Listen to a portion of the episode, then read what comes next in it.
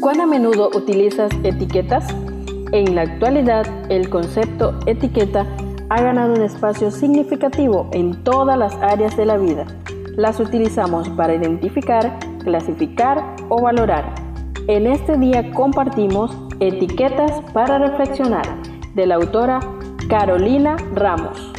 365 reflexiones agrupadas bajo 7 etiquetas. Querido joven, descubramos la etiqueta para hoy.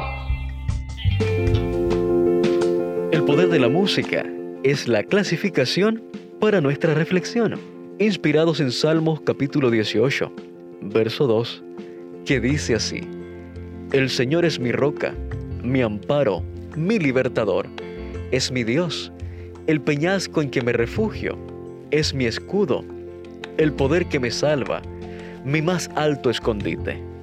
Salmos 18, 2. La reflexión para este día se titula Roca de la Eternidad. William Gladstone fue un estadista y político británico de fines del siglo XIX. En su funeral se tocó este himno.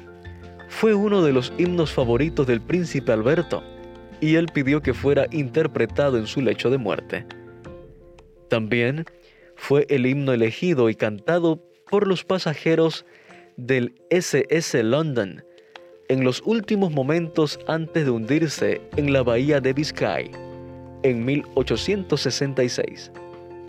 Este conocido himno, elegido por la realeza y por los ciudadanos más comunes, fue escrito por August Toplady en 1763. Un día, cuando estaba viajando por un desfiladero, quedó atrapado en una tormenta encontró refugio en una grieta en las rocas y allí escribió los primeros versos. Esa roca quedó marcada con una placa con el nombre Roca de la Eternidad. Este himno es una oración, querido amigo. Esta roca viva cumple una doble función. Es un refugio y un manantial.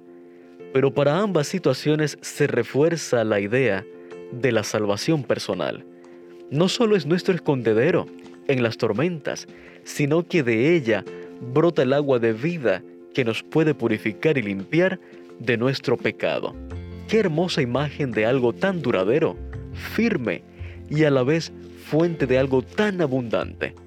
En las ruinas de Machu Picchu se especula que la rotura de los grandes bloques de piedra podría haberse dado por la acción del agua que era depositada en sus huecos y que al congelarse durante la noche dilataba el espacio. El agua en su forma líquida podía ser poco, pero con la fuerza adquirida en su estado sólido, podía generar estos espacios que daban lugar a que los trabajadores moldearan la roca más fácilmente. Querido joven, podemos establecer un contraste entre Cristo, la roca viva, y nosotros que muchas veces actuamos como piedras duras y difíciles de romper. Ezequiel capítulo 36 versos 25 y 26 nos dice, Al profeta Ezequiel le fue dada la promesa que también es para nosotros hoy. Los rociaré con agua pura y quedarán purificados. Les daré un corazón nuevo y les infundiré un espíritu nuevo. Les quitaré ese corazón de piedra que ahora tienen y les pondré un corazón de carne. Ezequiel capítulo 36 versos 25 y 26. ¿Te esconderás en él? ¿Dejarás que te rocíe y te cambie? Dios te bendiga. Gracias por acompañarnos en la lectura de hoy. Esperamos que esta etiqueta te motive a caminar cada día con Dios. Te esperamos en nuestro próximo programa.